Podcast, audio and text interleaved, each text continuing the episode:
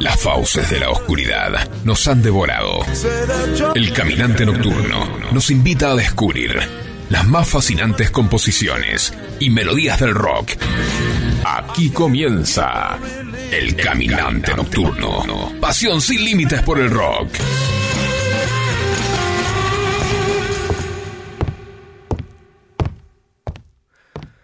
Ana se revolcaba con su amante, así que preparé mi arma y me dirigí al lugar. Entré al departamento de forma sigilosa y escuché los sonidos propios de la más intensa lujuria provenientes de la recámara. El arma en mis manos ansiaba ser usada. Entré al cuarto y pude ver a Ana encima de un hombre con rostro lascivo y sonriente.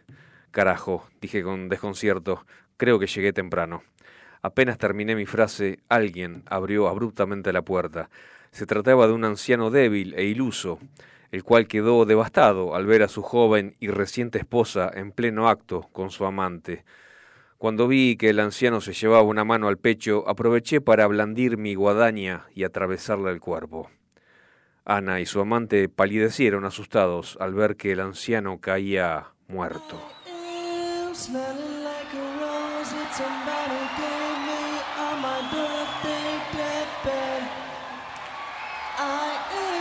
Christmas.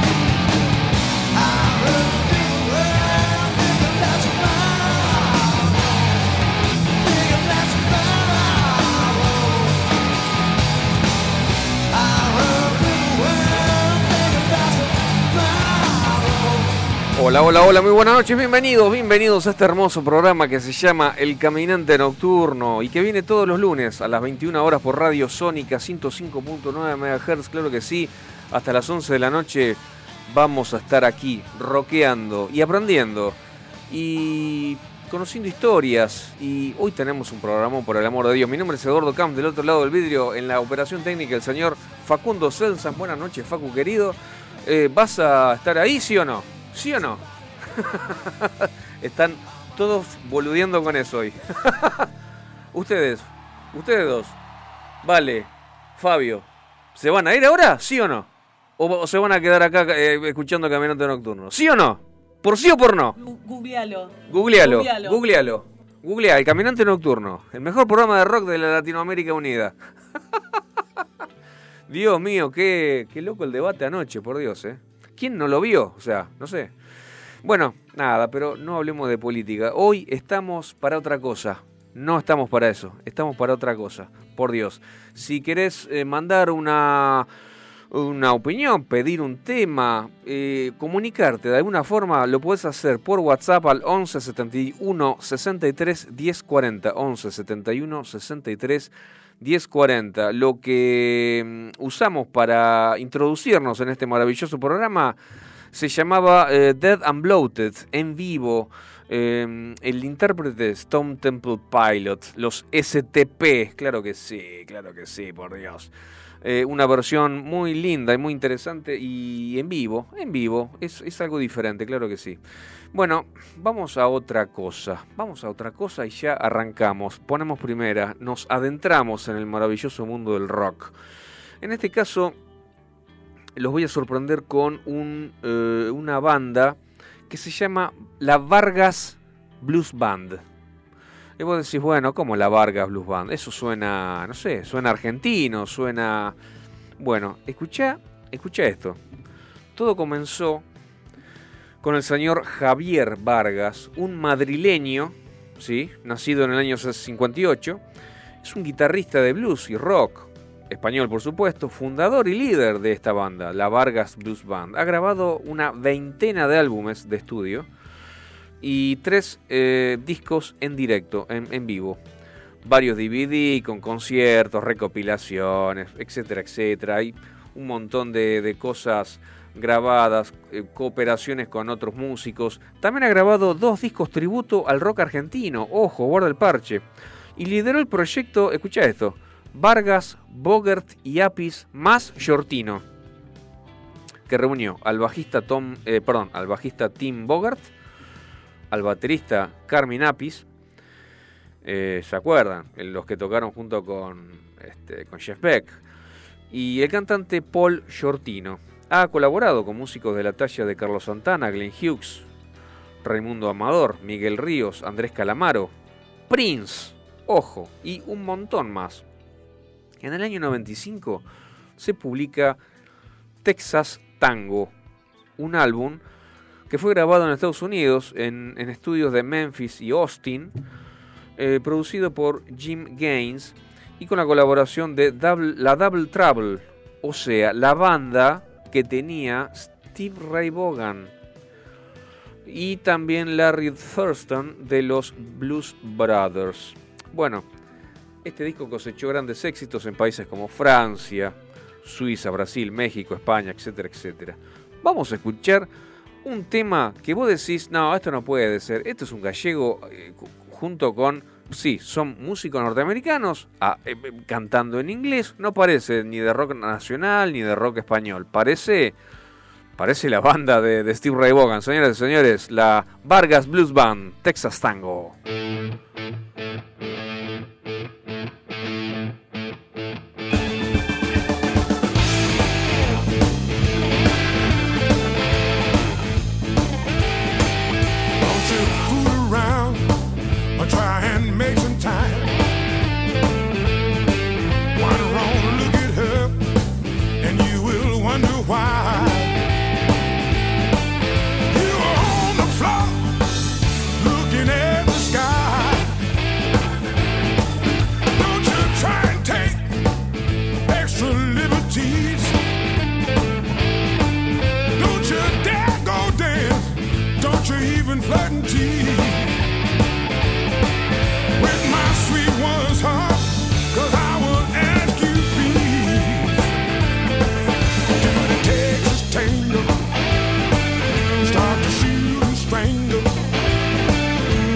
take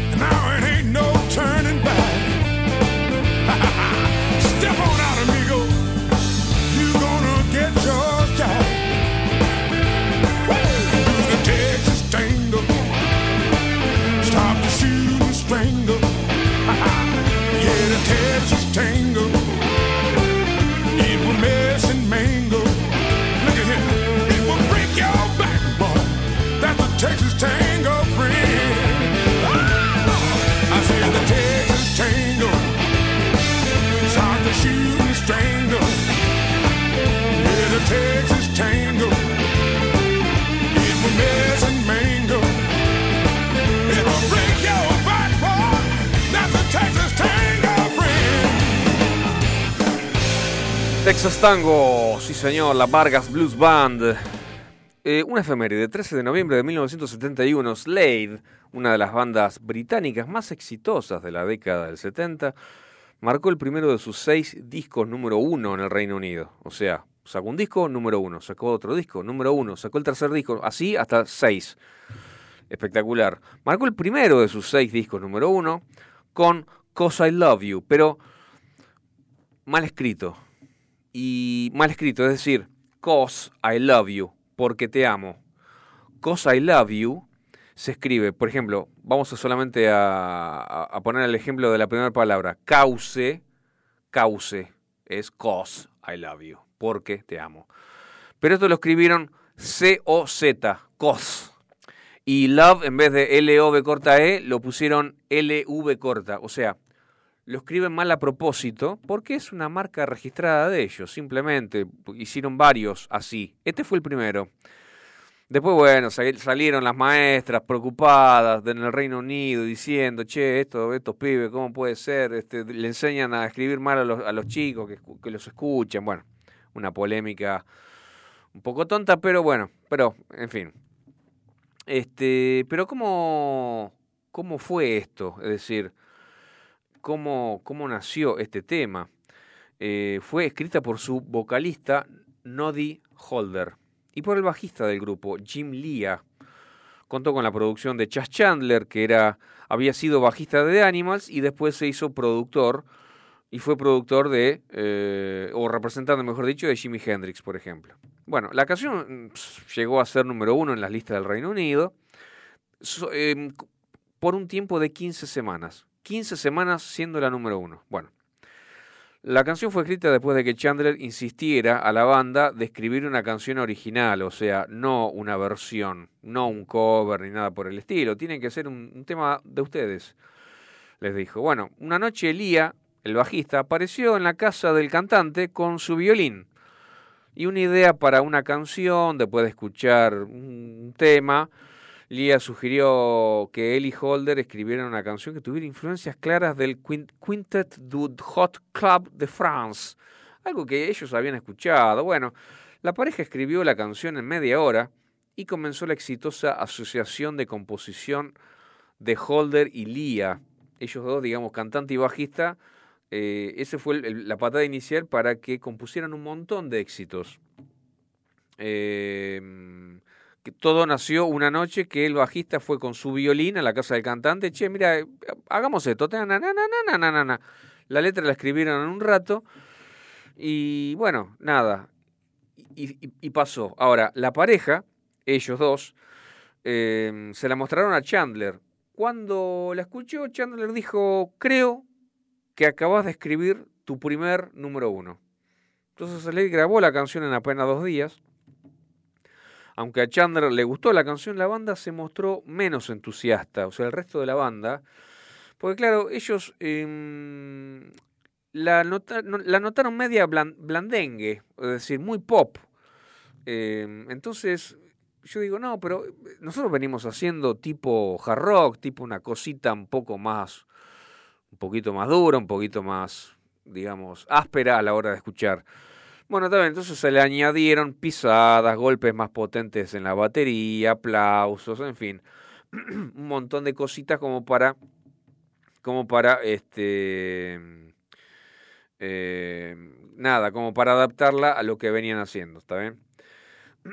En, la, en, una entrevista con Sounds en, en, 1980, el grupo aseguró que la canción fue una locura, un descarte para el álbum que funcionó al final y llegó al número uno en dos semanas. Y nosotros pensando que era una cagada, es decir, nosotros pensábamos que era una cagada lo que habíamos compuesto. Y fue número uno durante 15 semanas. Era, es algo increíble. Vamos a escuchar a Slade, Cause I Love You. Adelante, Facu, por favor.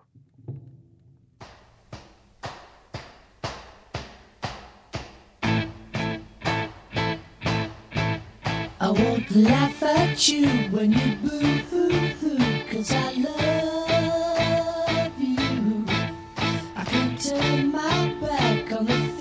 you like, cause I love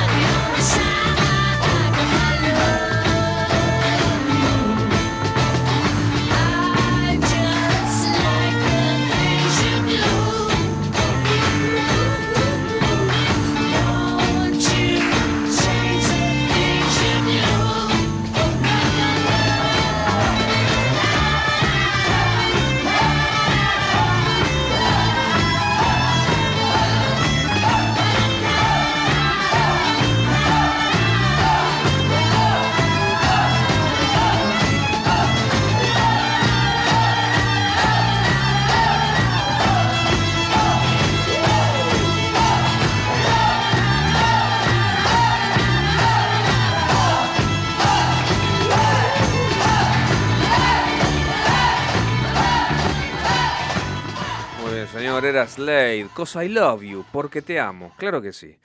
Em, viste, el violín, algo fuera de lo común, y sin embargo con violín y todo, en un, en un contexto de rock, eh, fue número uno durante 15 semanas. Y ellos pensaban de que habían hecho una cagada y sin embargo tuvieron un éxito. Y ese fue el primero de los seis álbumes exitosísimos que grabó esta banda.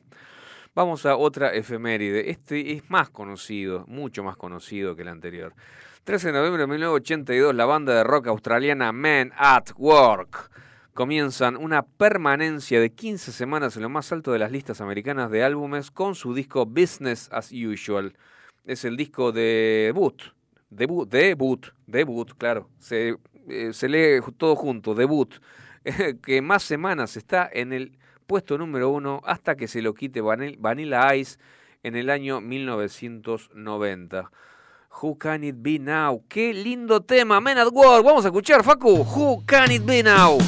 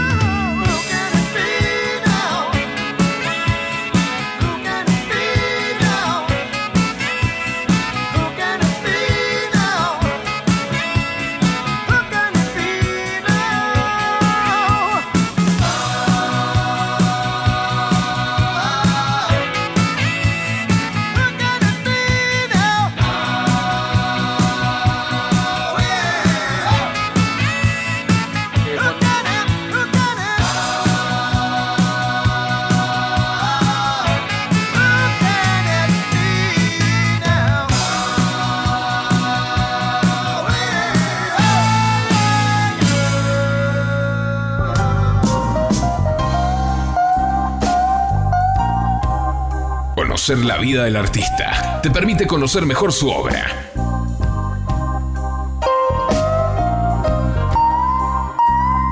Historias de vida en el caminante nocturno.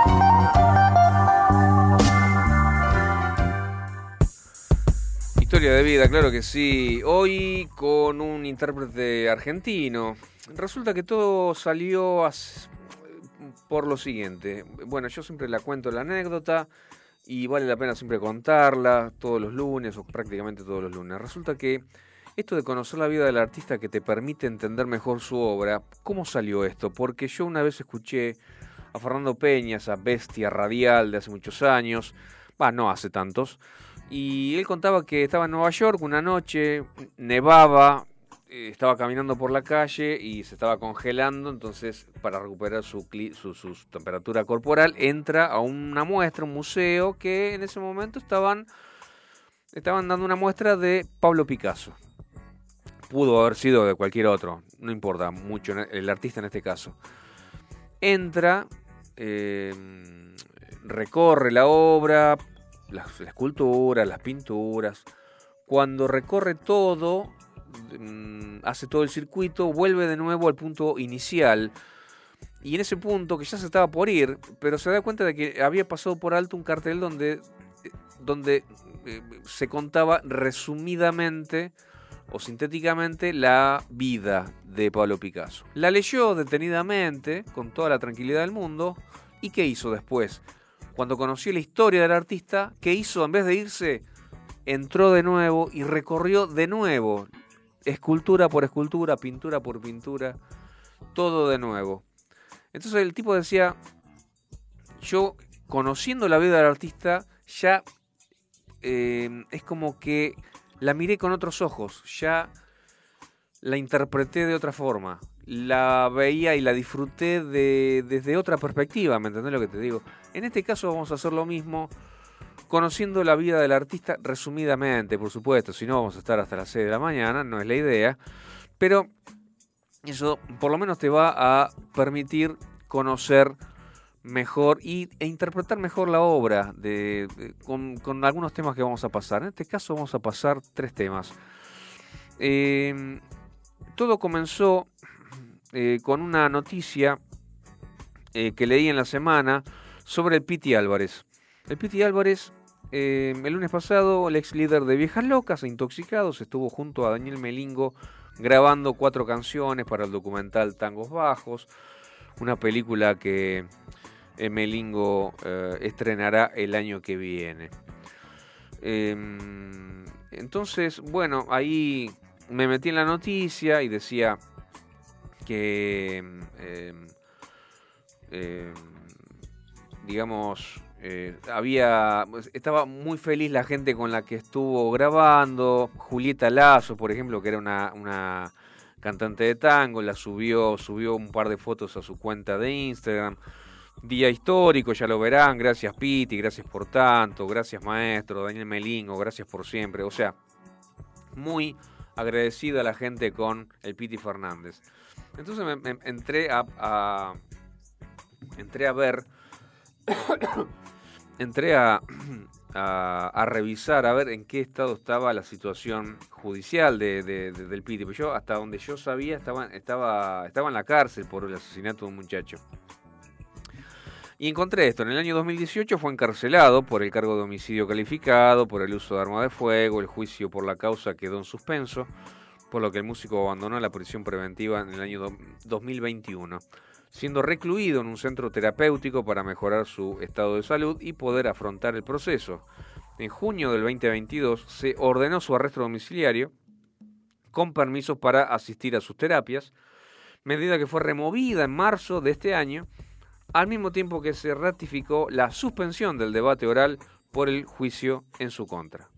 O sea, en este momento está libre, por lo tanto salió y grabó este, con sus amigos, con Daniel Melingo, etc. Vamos a, vamos a recordar y a escuchar el primero de los tres temas de este músico, de, en este caso de Vijas Locas. Me gustas mucho.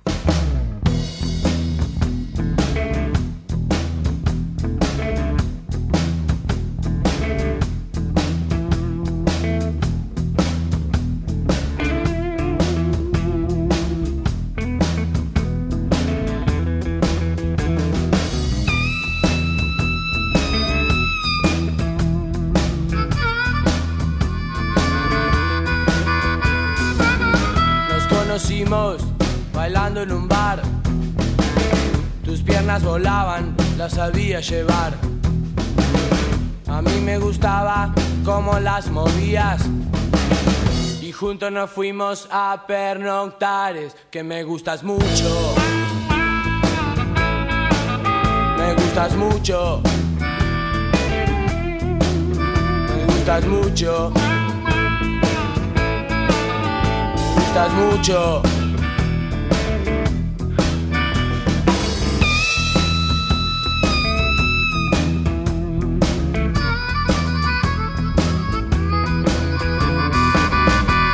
Gusta cómo te vestís y cómo andás. Me gusta tu pelo, tu cuerpo. Me gustaría poderte bañar. También secarte y volverte a enjuagar porque me gustas mucho. Me gustas mucho. Nena. Me gustas mucho. Gustas mucho, nena. ¿Y será que me gustas tanto? Debe ser que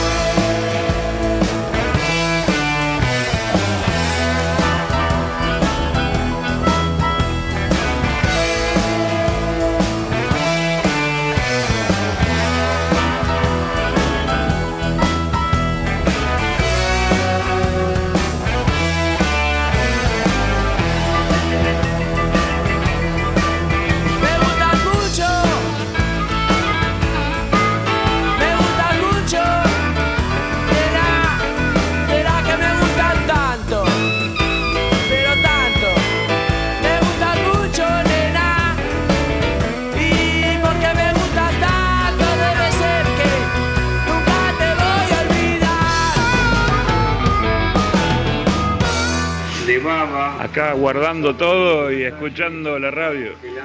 Claro que sí, José de Rincón de Milberg. Gracias, José querido. Está hasta tarde en, el taller y se acordó de que venía el caminante nocturno, lo puso, estaba ahí con la computadora, un rinconcito del taller que lo tiene ahí y me mandó el audio, claro que sí. Y me mandó inclusive el video de, de, todo el taller con, con, la computadora y todo. Bueno, genial, gracias José querido. Bueno, Cristian Álvarez, el Piti. Nació el 28 de junio de 1972 en la ciudad de Buenos Aires y vivió sus primeros años en el barrio porteño de Congreso.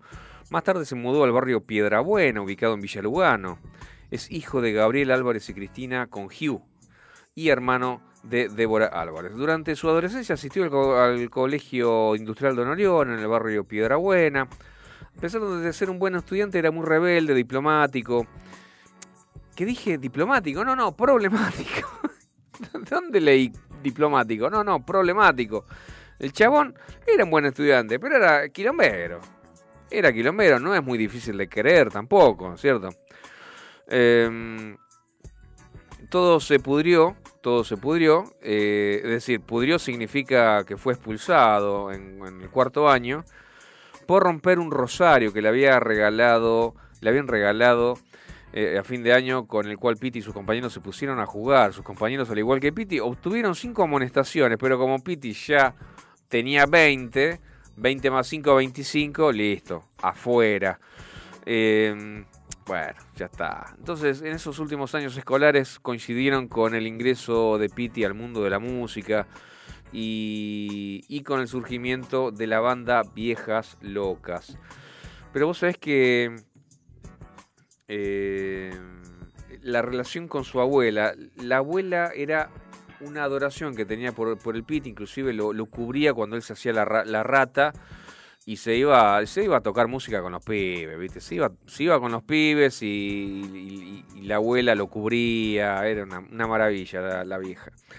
Este, dice, em, inclusive hasta le preparaba algo para comer, ¿viste? Le, preparaba un sanguchito, toma, nada, llévate esto. O sea, súper compinche con la abuela. Su relación con ella era tan buena que hasta ocultaba que su nieto no asistía a clases a veces. Entre los dos hicieron un pacto donde acordaron que cuando ella muriera, él debía ser un velador con su cráneo y ella debería enviarle una señal desde el más allá. Finalmente su abuela muere en 1990, pero Pitti no pudo retirar sus restos al ser menor de edad. Él aseguró años más tarde que ella cumplió con el pacto de todos modos, pero él no pudo hacerlo. Con respecto a los padres, escucha esto. Su madre Cristina era empleada doméstica y su padre Gabriel era capataz, fallecido en el año 1997, y a quien Pitti le escribió una de sus más conocidas canciones, Homero. Homero habla de un obrero que va a la obra, que no le pagan, que está, está como cansado porque la vida lo agobia, los, los, las responsabilidades, los, o sea, más allá de, tener que mantener a la, familia, a los chicos. Y él vio em, el esfuerzo que hacía su padre y escribió esta bonita página. Homero, viejas locas.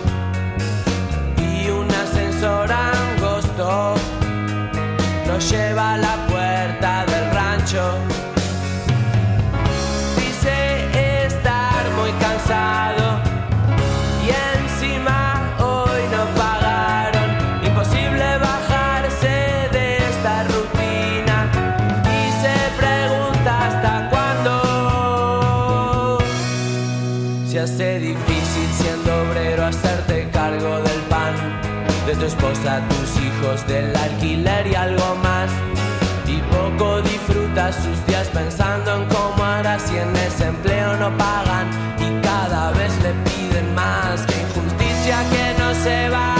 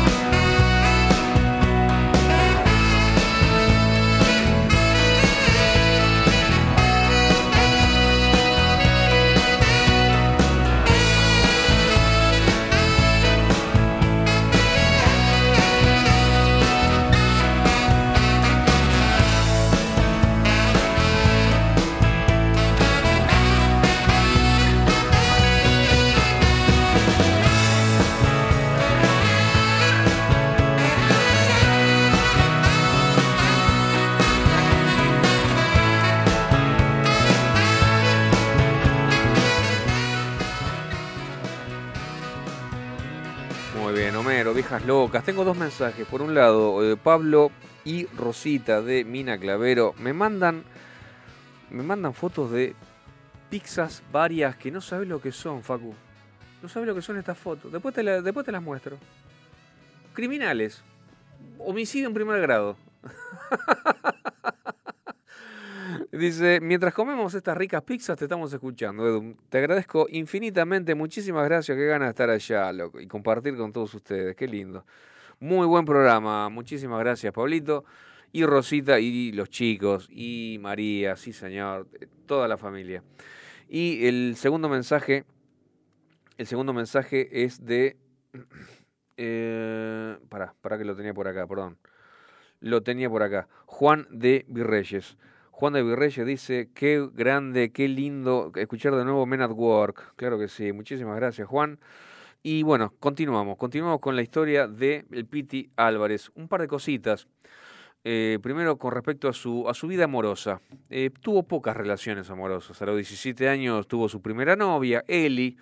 Estuvieron juntos nueve años y luego de una ruptura en la relación llegó su segunda novia, Marcela Crespo. Esta última, a pesar de no seguir siendo su novia durante los siguientes años, fue una de las principales asistentes que tuvo Pete en su carrera, llegando a ser su jefa de prensa más adelante en su carrera.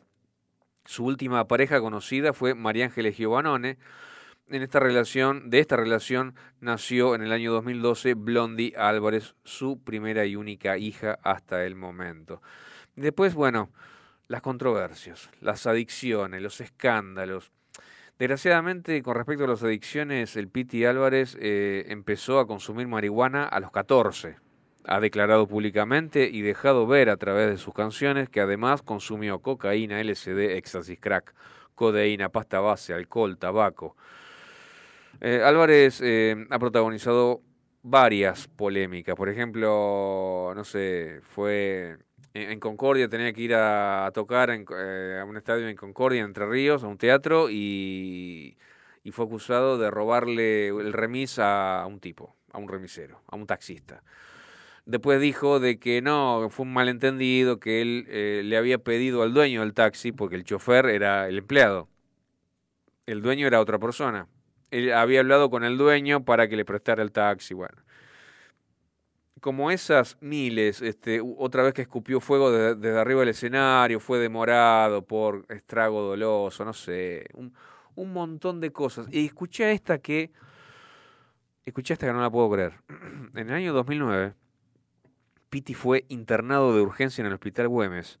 Las fuentes médicas habían informado que llegó intoxicado y bajo los efectos de una droga no determinada, la cual se produjo, le produjo una erección que duró 24 horas.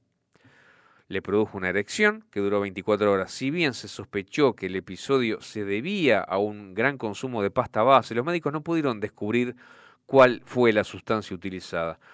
Y debieron drenar al cantante para evitar una necrosis muscular, o sea, que la sangre se acumulara en el pene la cual conllevaría una amputación, o sea, si no le drenaban la sangre, le tenían que cortar el miembro. A pesar del esfuerzo de los especialistas, estos no pudieron evitar que en el miembro del músico se produjeran daños irreparables y explicaron que debido a esto el músico no volverá a tener una erección, por lo cual su miembro solo, queda, solo quedará para orinar. O sea, si vos le tenés que decir a un pibe, no te drogues, si vos le lees esto, el chabón no se droga nunca más. Porque, o sea, por una sustancia no determinada, todavía no, no, no, no, pudieron determinar qué sustancia era. Tuvo una erección, duró horas, horas, horas, horas, todo el día. Se fue al hospital, eh, le hicieron un drenaje y, es como que lo, le mataron al amigo, le mataron al amigo. Entonces, si le, o sea, es el argumento perfecto para explicarle a un pibe flaco, no, no tomes droga porque te puede pasar esto. Y yo lo pensaría dos veces, te digo la verdad, porque esto fue real, sinceramente. Eh, bueno, después hay infinidad de cosas que yo te la voy a resumir, dos o tres te, te voy a decir, porque fueron 38.500 incidentes, accidentes que protagonizó con su moto, que se rompió algo, que se rompió algún hueso, que se cayó mal. Eh, eh, idas a la, a la cana, entró en cana durante 45.572 veces, o sea, no te voy a, eh, no te voy a, aburrir con esto, pero lo que sí te quiero comentar es lo final, lo, lo que me pareció algo increíble. o sea que al terminar el secundario, él ya estaba tocando en Intoxicados. Piti eh, egresó del colegio con el título de técnico electromecánico, igual que yo. Trabajó como encargado de seguridad y, e higiene en una fábrica. Eh, yo hice un posgrado en seguridad e higiene y mi hermano es licenciado en seguridad e higiene. Eh, según el mismo relatara para un documental, esto sucede, esto sucede, yo te lo digo que esto sucede. en su trabajo insistía para que cargaran los matafuegos del lugar, de la fábrica pero siempre recibía respuestas negativas de parte de su jefe, que se justificaba diciendo que no había presupuesto para eso. O sea, se vencen los matafuegos, los matafuegos no andan. Entonces no, no son, eh, no, no, se pueden usar. Si hay un incendio no lo apagas con nada. Eh, si, el, si el matafuego está vencido, no, no, es inservible. Y no se lo quisieron, no se lo querían renovar los, los matafuegos, ¿me entendés? No querían comprar matafuegos nuevos. ¿Qué pasó un día? Se incendió el lugar y paradójicamente Piti estaba presente. Y escucha esto, porque yo creo que eh, vas a entender varias cosas a partir de esto. El 80% de su cuerpo, del Piti Álvarez, sufrió quemadura de segundo grado, lo cual le dejó secuelas psicológicas por mucho tiempo provocándole alucinaciones donde veía cosas incendiadas. O sea, el chabón se quedó atrapado en el, en el incendio, el 80% de su cuerpo sufrió lesiones graves y después veía alucinaciones como que todo estaba prendido fuego. Entonces, por eso escribió el tema Fuego, que ahora vamos a escuchar. Porque encima, poquitos años más tarde, se quemó la casa de Marcela, la novia, quien fuera su novia en ese momento, y de ahí surgió la canción Fuego, la cual estuvo a punto de no grabarse. En este caso vamos a escuchar una versión con Andrés Calamaro. Señores y señores, Fuego, intoxicados.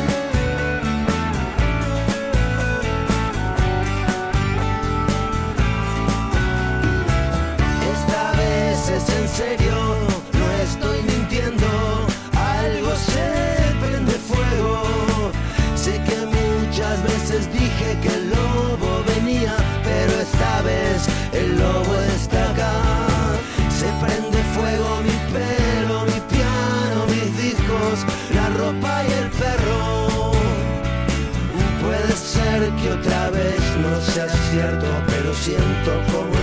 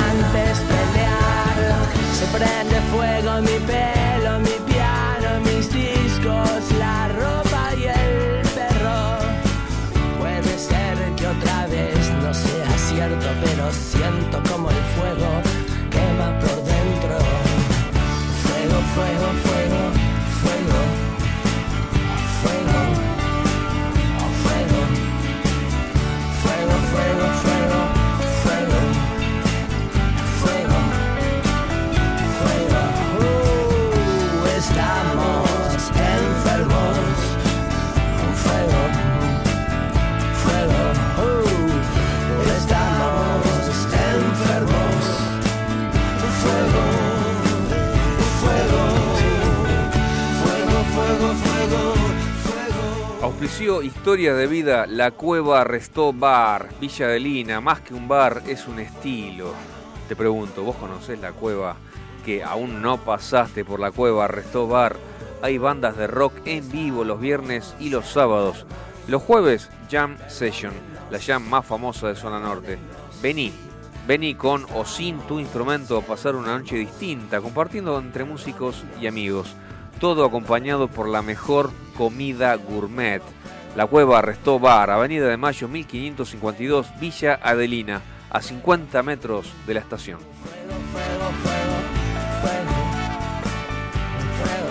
Nos quedamos despiertos con vos. El caminante nocturno.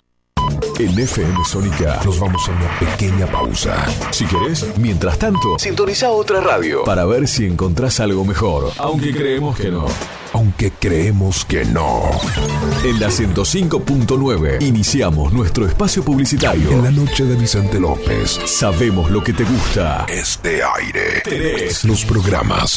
Las voces. FM Sónica. Sonido perfecto. Podríamos hacer una promo más extensa, donde les contamos qué hacemos, pero ni nosotros lo sabemos. A las puertas del delirio, martes, de 20 a 23 horas. Me quedo con vos, yo sigo de largo, voy a buscarte. Qué noche mágica, ciudad de Buenos Aires. Después de más de 10 años en Sónica. ¿Nos amás o nos odias? Nos da igual. Y está muy bien así, por hoy no pienses más. Yo sé que lo necesitas. A las puertas del delirio, martes, de 20 a 23 horas. Argentina es un país muy grande, grande por su territorio, pero también por sus héroes. Argentina tiene todavía mucho más para crecer y desarrollarse. Crecer con más rutas, hospitales, universidades, puentes, acueductos, túneles, centros de desarrollo infantil. Todas estas obras son la llave para un país que nos abrace a todos. Una Argentina grande es con obra pública. Primero la gente, Ministerio de Obras Públicas, Argentina Presidencia. Los caminos del conurbano no son lo que yo esperaba, no son lo que yo creía, no son lo que imaginaba. Por eso Cristian Salles y Sebastián Vargas te invitan a recorrer todas las noticias del conurbano. La hora de salida, todos los martes, de 18 a 19. Aquí no ha pasado nada. Solo por FM Sónica 105.9. Y entérate de todo lo que pasa en tu barrio. ¿Conoces nuestro programa que premia tu interacción digital? Descargándote nuestra app en tu celular, poder disfrutar de descuentos nunca fue tan fácil. Busca nuestra app, adherite factura digital y listo. Ya podés canjear los beneficios que ofrecemos en nuestro programa Ecoaiza. Muchas cosas cambiaron este último año. Los saludos, las juntadas y hasta la música. Decidimos no cambiar. Preferimos tener estilo a ser una moda pasajera. Bomba de tiempo. Martes, 23 horas.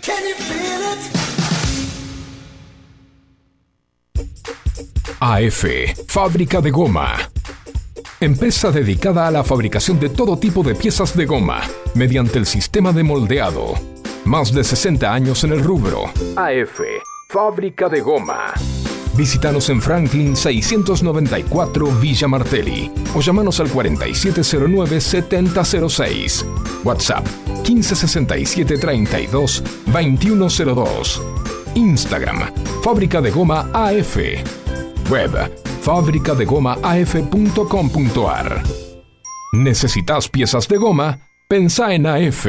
Espacio cedido por la Dirección Nacional Electoral. La mayoría de los argentinos queremos un cambio. Esta elección se trata sobre si frenamos este modelo o si van a seguir los mismos en el poder, arruinándonos la vida. Es simple, votamos ser o no ser una Argentina distinta. El cambio está en tus manos. La libertad avanza. Mi ley presidente, Villarruel Vice, lista 135. Juanse Correa, junto a un gran equipo de columnistas, te van a hacer compañía de lunes a viernes de 10 a 11. Música, deportes, cultura mucha buena onda e información minimalista. Porque sabemos que menos es más.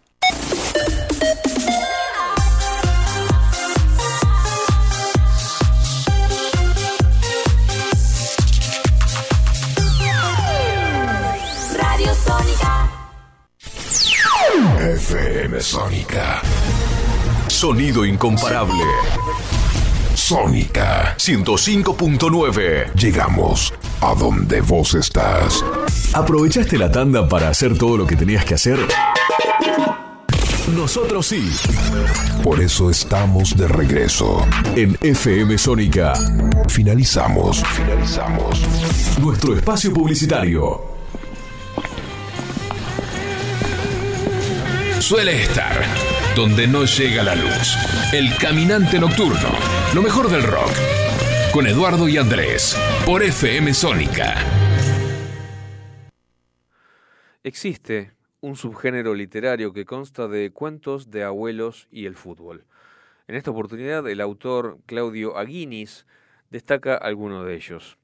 El día que ganamos el campeonato, el abuelo la quedó en una avalancha, de Fulvio Gansúa, mi abuelo murió y en lugar de ir al velorio me fui a la cancha porque él lo hubiera deseado así, de Armando Tronenberg. Me comuniqué con el espíritu de mi abuelo el día en que salimos campeones y él me dijo que preferiría que saliéramos segundos, pero él estar vivo, de Alcira Argumedo. Aunque el más disruptivo sea el cuento Abuelo y la concha de tu madre, donde el nieto se queja del abuelo que lo hizo hincha de un club de mierda que nunca sale campeón. Allí cuenta que lo recordaría con más cariño si le hubiera regalado un iPhone 6. Aunque la referencia más antigua sobre este subgénero del cuento futbolístico es este breve escrito de Graham Greene, simpatizante del Chelsea, consta de una oración larga y una más corta. Empieza, Oh, Grandpa, how much you'd be enjoying this moment. Y sigue en inglés, pero yo les leo la traducción. Oh, abuelo, ¿Cómo estarías disfrutando este momento? Vos que me enseñaste esta pasión que llevo encima como si fuera un tatuaje en mi epidermis y en las capas cutáneas y subcutáneas que cubren los músculos esteroidales que vibran ante la vista del verde rectángulo vegetal, que será soporte de la lid entre esos colosos que dan la vida por llevarse en sus conductos audinales esa aclamación que solo los vencedores conocen y gozan, como una cavidad vaginal que al recibir un miembro estalla en el placer de lo anhelado y buscando a través de los 90 minutos, donde el suspenso será el cruel y psicópata Dios, que por las vertientes conductuales de la sanguínea senda que atraviesa cuerpos que laten y no puede dejar de posar sus básculos oculares en la espera de la definición coyuntural en el trámite del cotejo. Esas vulvas óculo viscoso glandulares hoy se me llenan de lágrimas por vos, abuelo. Por un lado, al hablar de abuelos me hace acordar a esta hermosa banda Las Pastillas del Abuelo. Y por otro lado, cada tanto es bueno tomarse unos minutos y pensar en gente querida que ya no está, porque la cultura de la inmediatez nos consume. Inmediatez, las pastillas del abuelo.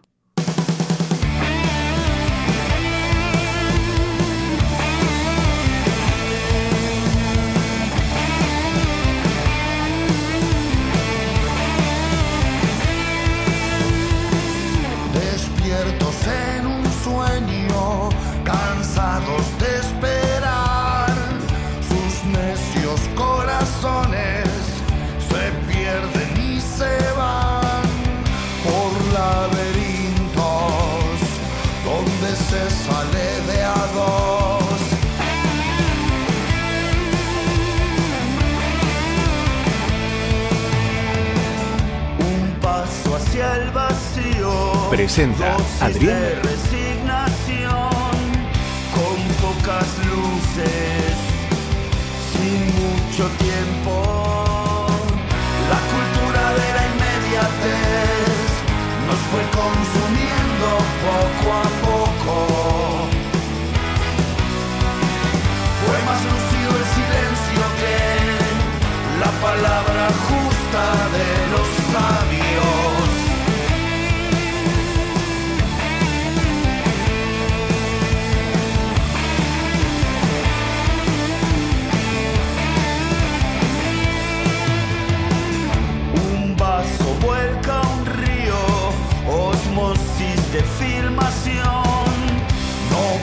Pocas cruces, sin mucho intento. La cultura de la inmediatez nos fue consumiendo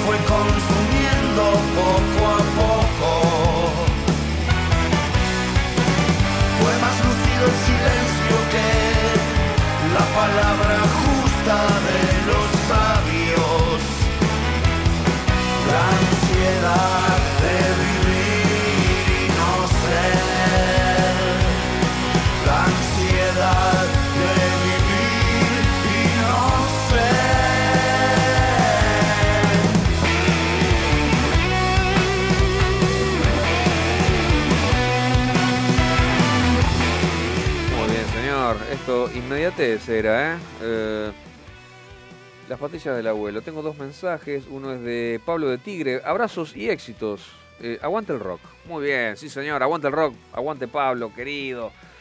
Y otro eh, mensaje. Hola Eduardo, excelente la biografía del Piti, un poeta y músico de aquellos. Seguimos escuchando. Daniel Nardi, saludos. Muchísimas gracias, Daniel. Este era Daniel de Matadero, claro que sí.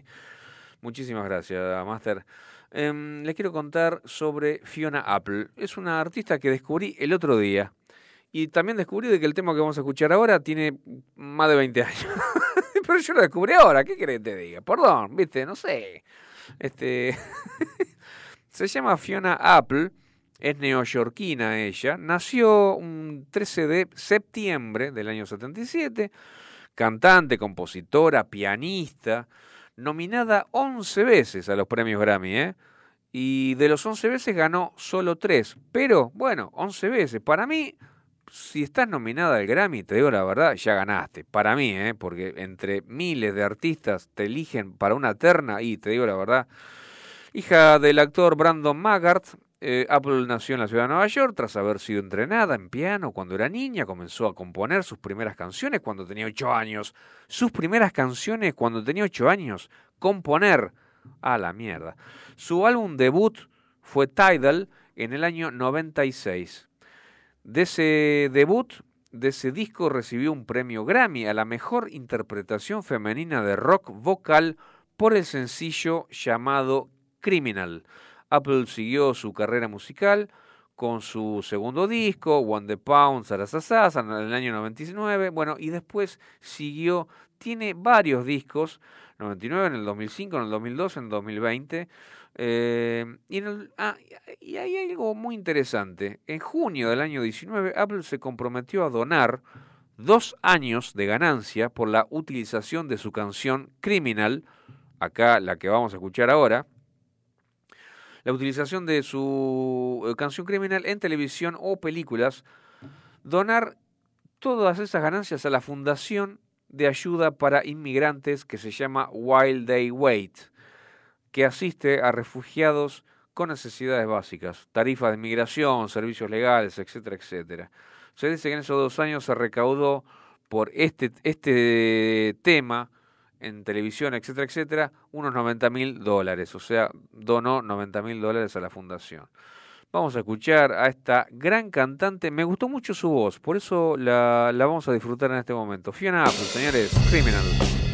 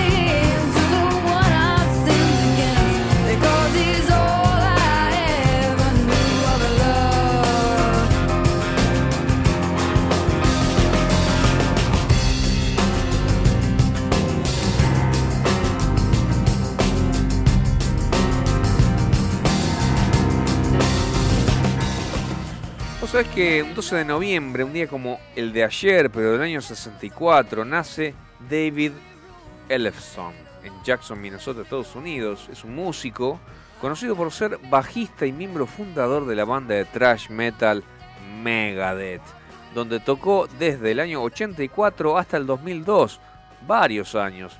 Y nuevamente desde febrero del 2010 hasta la actualidad. Bueno, hasta la actualidad, hasta ahí, hasta hace un par de años. Entonces me puse a investigar.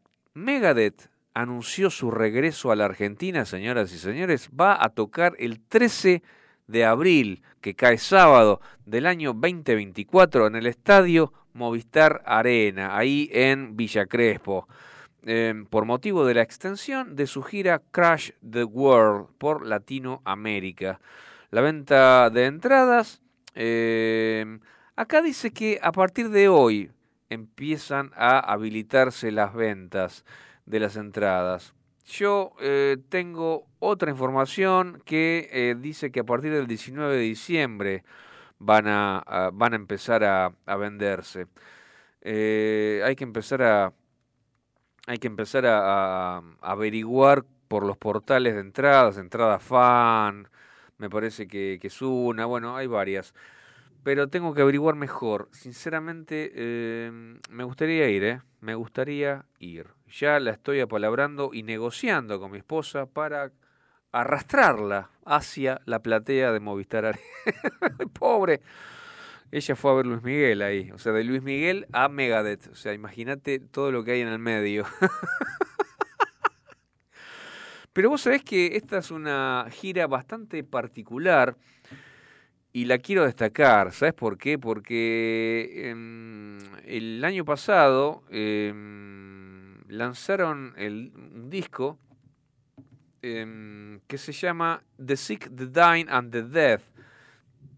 Es el primero desde el año 2016, grabado luego del cáncer de garganta que afectó a Moonstein. Es decir, Dave Moonstein, el colo, tuvo un cáncer de garganta, cuando se estaba recuperando, o mejor dicho, lo estaba sufriendo, lo estaba padeciendo, después vino la cuarentena, o sea, todo mal, todo mal, retrocedió cinco casilleros el colo, pero gracias a Dios eh, pudo superar el cáncer de garganta, superamos absolutamente todos la cuarentena, gracias a Dios, la, la, la, la pandemia esta de, de mierda, y se recuperó, hizo un disco, loco, rearmó la banda primero, rearmó la banda, que es destacable la banda. Es, yo te digo, una super banda.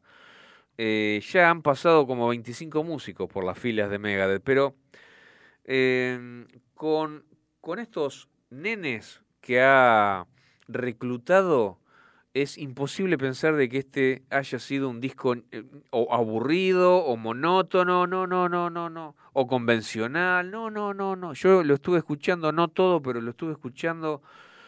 No sabés lo que tocan, lo que tocan estos pibes, por el amor de Dios.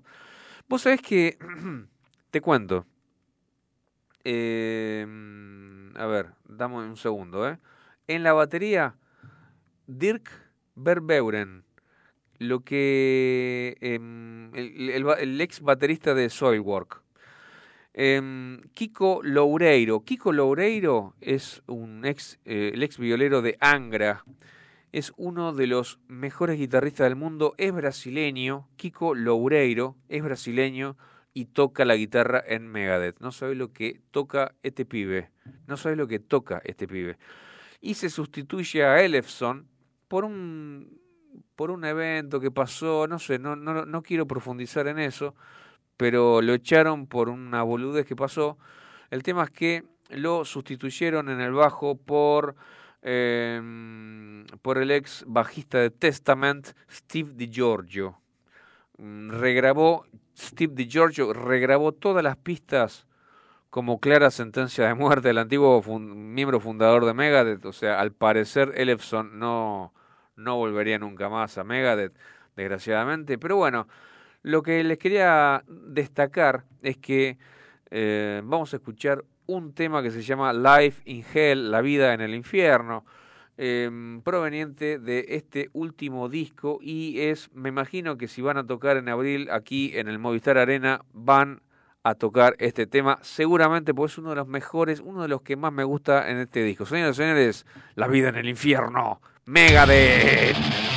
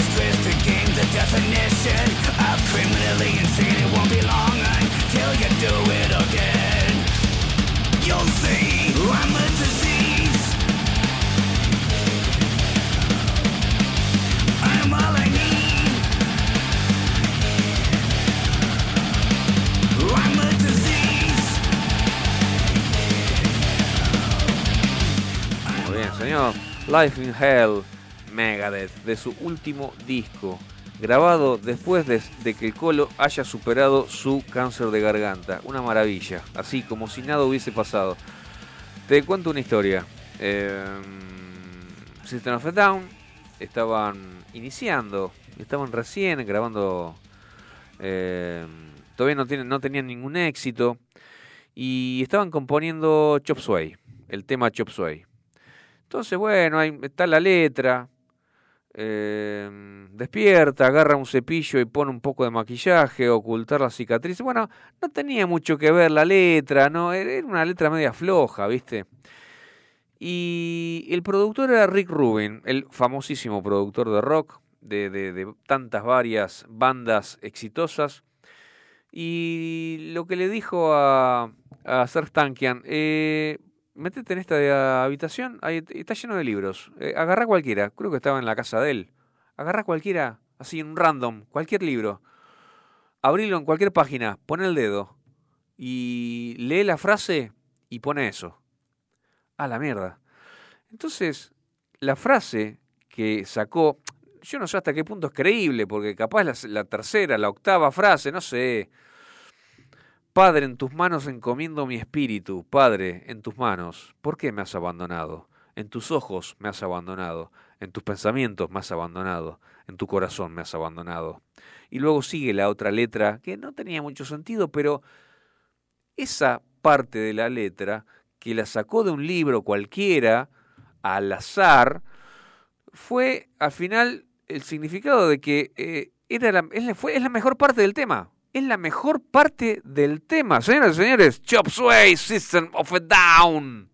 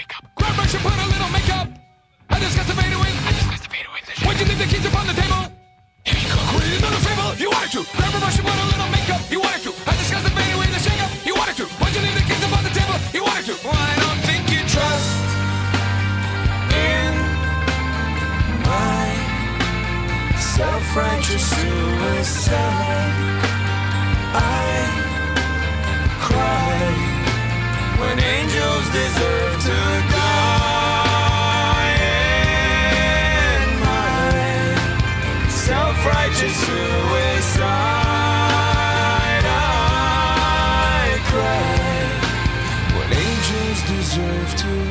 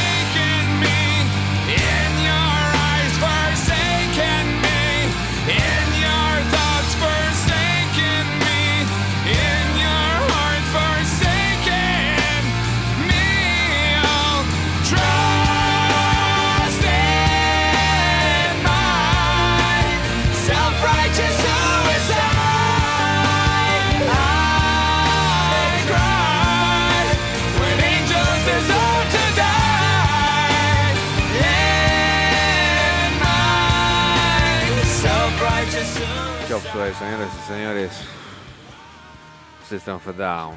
Bueno, llegó la hora indicada. Son las 22 y 30 minutos. La hora del under nuestro de cada día. El under nuestro de cada día. Hoy con dos bandas. Dos bandas. Una en la cual tengo el honor y el placer de ser baterista. Que se llama Rictus. Y la otra es eh, la banda que com- la, la banda que tiene eh, Guido, que es nuestro bajista, y que también es el bajista de Sin Asco. Primero empezamos por Rictus. Eh, la banda es una banda de hard rock, eh, interpretado, quiero decir, o, o mejor dicho, que interpreta hard rock, rock pesado, se podría decir. Eh, em, en la guitarra y voz está Pablo Arce. Eh, segunda guitarra está Leonardo Jerez. eh, Guido Troyano en el bajo y quien les habla en la batería. Eh, vamos a ver si funciona esto. Yo lo activo desde mi teléfono que está conectado. Es algo que nunca hicimos en la puta vida. Vamos a ver si funciona. ¿eh? Este tema se llama Es fácil perderse. A ver. Adelante.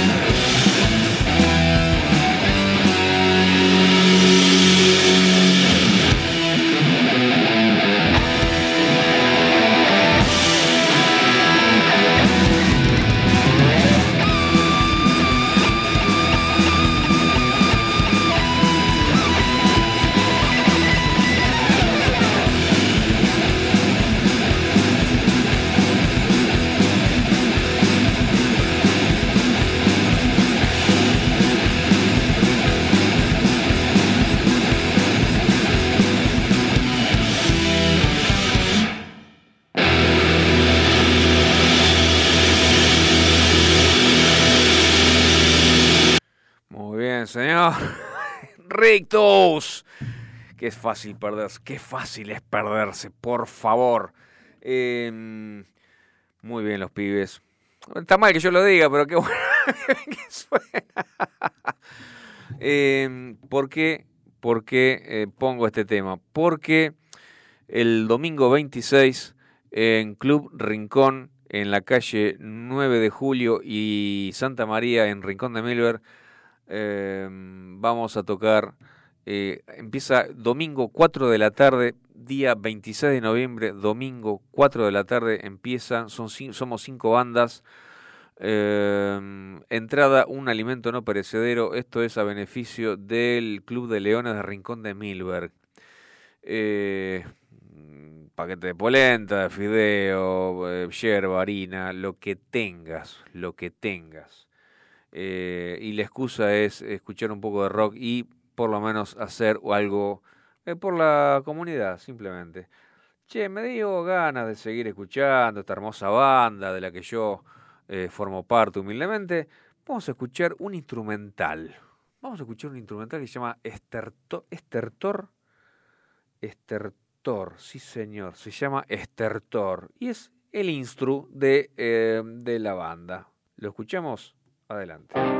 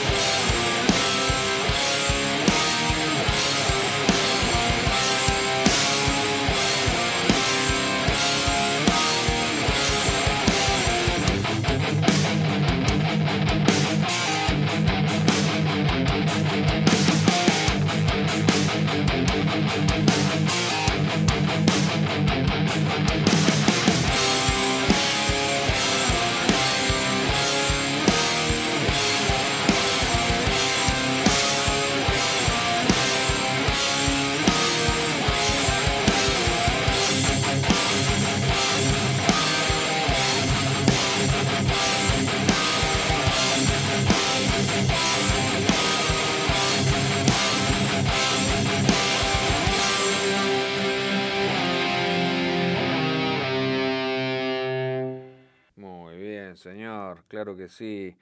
Déjame ver qué podemos hacer ahora para que tengo un minuto y te digo, a ver, para, vamos a la otra banda, vamos a la otra banda, vamos a la banda que se llama eh, Sin Asco. Y porque nuestro bajista, que es Guido, que es un muchacho jovencito, eh, que está en la organización musical del evento del día 26 de noviembre en, Club Rincón, tiene dos bandas en realidad. Eh, toca el bajo con nosotros en Rictus y toca la guitarra en eh, una banda de heavy metal que se llama Sinasco. ¿Los escuchamos? A ver, vamos a ver cómo suena esto. Alto ahí. Empezamos, esta- estaría bueno empezar desde el principio. Ahora sí. Ahí va. Ahí va queriendo. Ahí viene, ¿eh? Ahí está.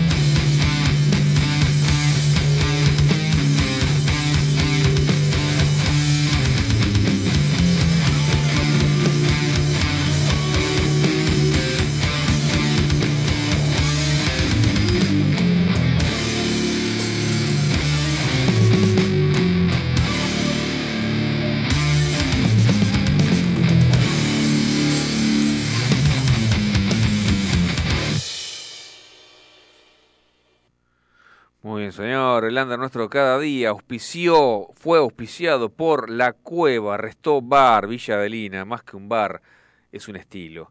Te pregunto, ¿vos conocés La Cueva? que ¿Aún no pasaste por La Cueva, Restó Bar? Hay bandas de rock en vivo, viernes y sábados. Los jueves, Jam Session, la jam más famosa de Zona Norte. Vení con o sin tu instrumento a pasar una noche distinta, compartiendo entre músicos y amigos todo acompañado por la mejor comida gourmet. La Cueva, Restó Bar, Avenida de Mayo 1552, Villa de Lina, a 50 metros de la estación.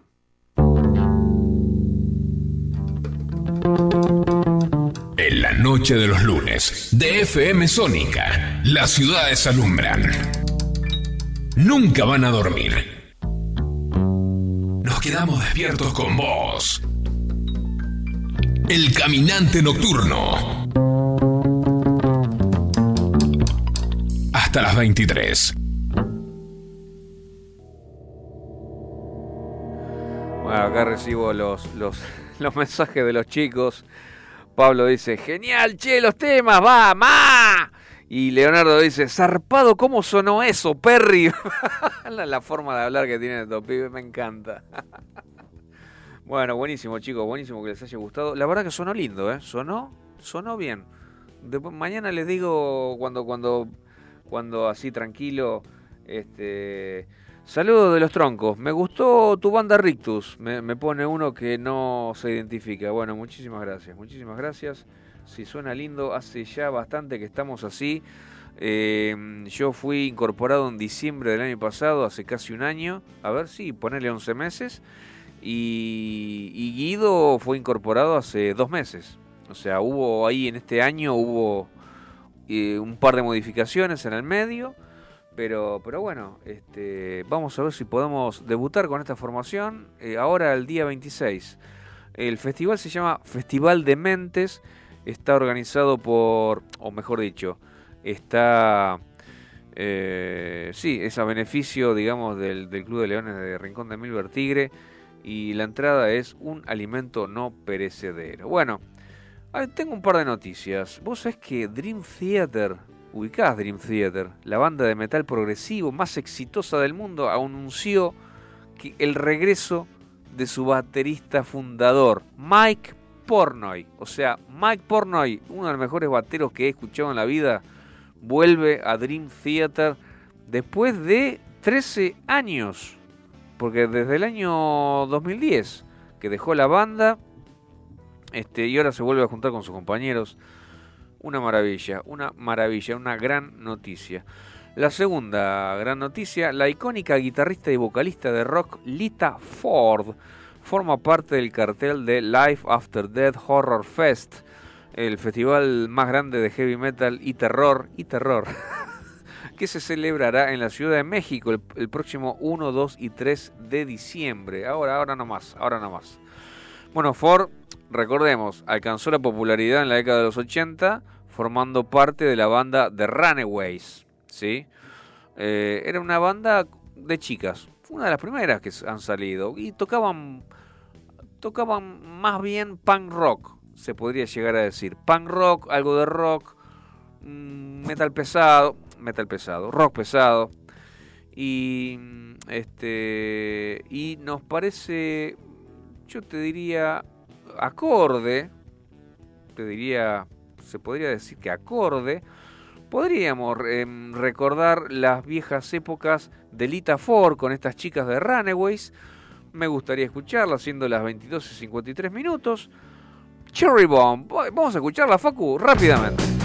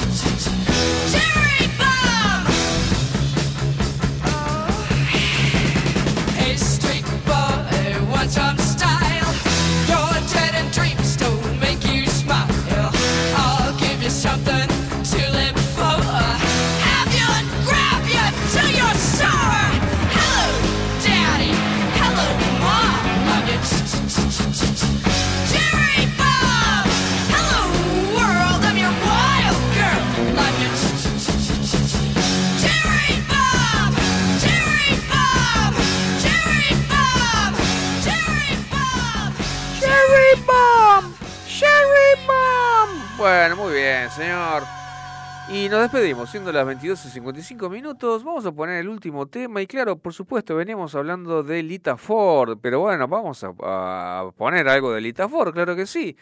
Su mayor éxito lo em, grabó junto a otra bestia del rock que se llama Ozzy Osbourne. Em, Close My Eyes Forever. Es una balada increíble que tiene como no sé cuántos millones de, de, escuchas ya en Spotify y fue uno de sus mayores éxitos. Creo que el mayor éxito de todos, creo que con este éxito eh, que la, la, apalancó Ozzy, bueno, gracias a Ozzy pudo eh, formar parte de las primeras estrellas del mundo por lo menos en la década del 80, luego se fue, se fue pagando, pero ahora parece que va a revivir de nuevo. Señores, señores, nos despedimos siendo las 22 y 56. Les agradezco mucho los mensajes y todos los oyentes del otro lado. Gracias, Facu, por tu, no sé, por todo tu maravilloso laburo alrededor de estas dos horas. Close My Eyes Forever, Lita Ford y Ozzy Osbourne. Chau, hasta el lunes.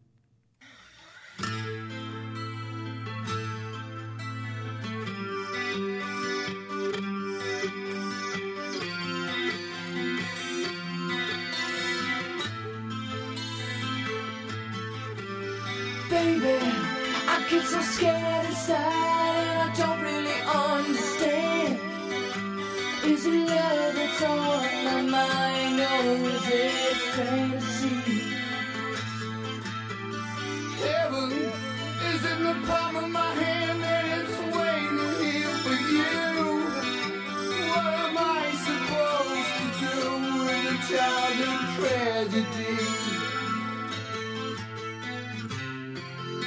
If I close my eyes forever, will it all remain unchanged? If I close my eyes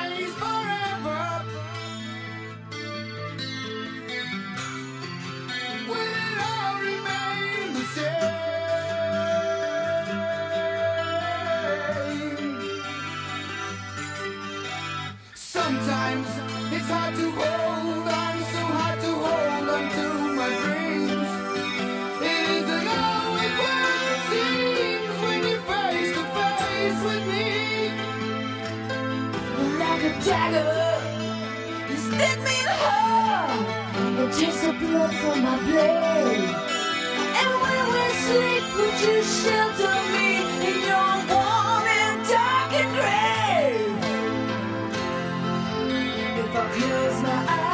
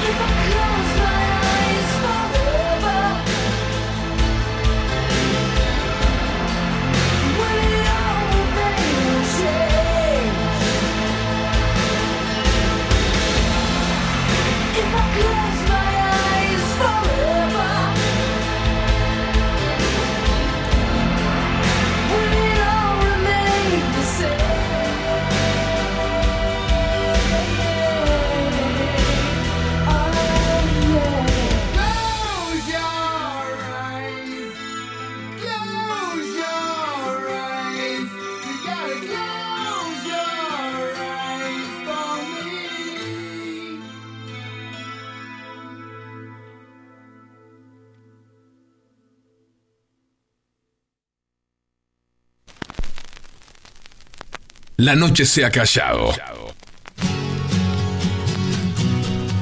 Y la sombra se desmaya sobre la ciudad. El caminante nocturno, marcando los pasos de tu pasión rockera.